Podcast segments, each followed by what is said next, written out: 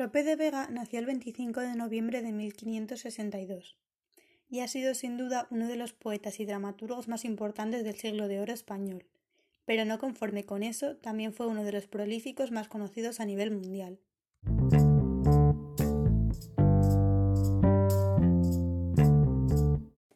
Lope era de una familia bastante humilde. Su padre se llamaba Félix de Vega y su madre Francisca Fernández Floriez, aunque de esta no se tienen muchos datos. Tenía cuatro hermanos, Francisco, Juliana, Luisa y Juan. Era un niño muy inteligente desde temprana edad, sabiendo desde entonces que quería dedicarse a la literatura. Pues bien, con tan solo cinco años podría leer perfectamente en español y en latín. Estudió en el Colegio Imperial de los Jesuitas y con tan solo doce años comenzó a escribir comedias, que, junto con el teatro, sería su género estrella posteriormente.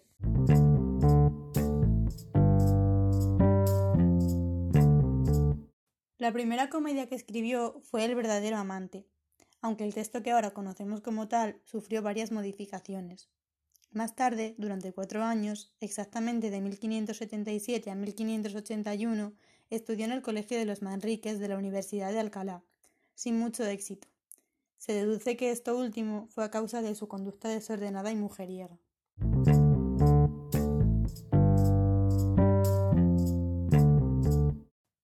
Tras sacarse el grado de bachiller, tuvo que empezar a trabajar como secretario escribiendo pobres comedias para ganarse la vida, y en 1583 se alistó en la Marina para pelear en la batalla de la Isla Terceira.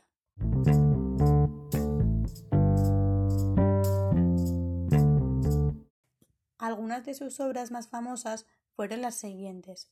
La Arcadía, una novela pastoril que tuvo gran éxito durante 1598. El peregrino en su patria, que es un ejemplo claro de una novela bizantina que tuvo su éxito durante 1604 y 1605, y otras dos bastante conocidas son Pastores de Belén, publicada en 1612, y La Dorotea, publicada en 1632.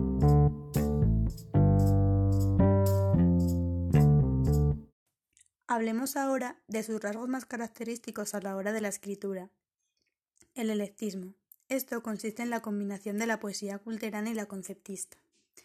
Datos personales. A Lope se le conocía como un hombre bastante mujeriego, y casi todas las mujeres con las que tuvo relaciones en su vida queda constancia de ello en sus versos. La sencillez, ya que a diferencia de otros autores de la época como puede ser Góngora o incluso Quevedo, las obras de Lope son bastante comprendibles. Temas profanos y religiosos. Durante una época de su vida fue sacerdote, que escribió poemas relacionados con el tema durante ella.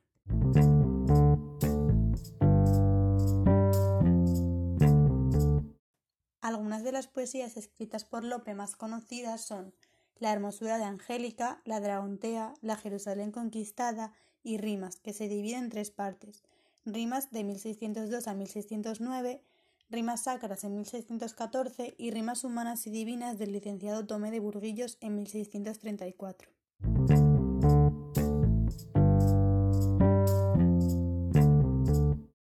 Para finalizar, leeré un breve soneto escrito por Lope de Vega en el que se pueden ver reflejados bastantes de los rasgos literarios previamente mencionados.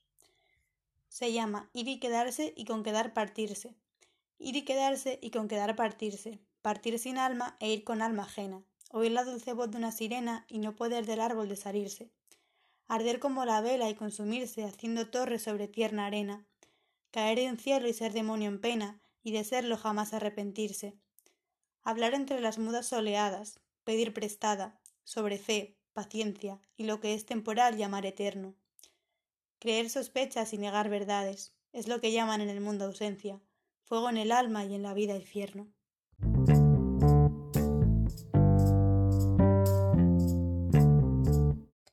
Puede decirse que Lope vivió una vida bastante ajetreada, entre relaciones y escrituras, y finalmente murió el 27 de agosto de 1635.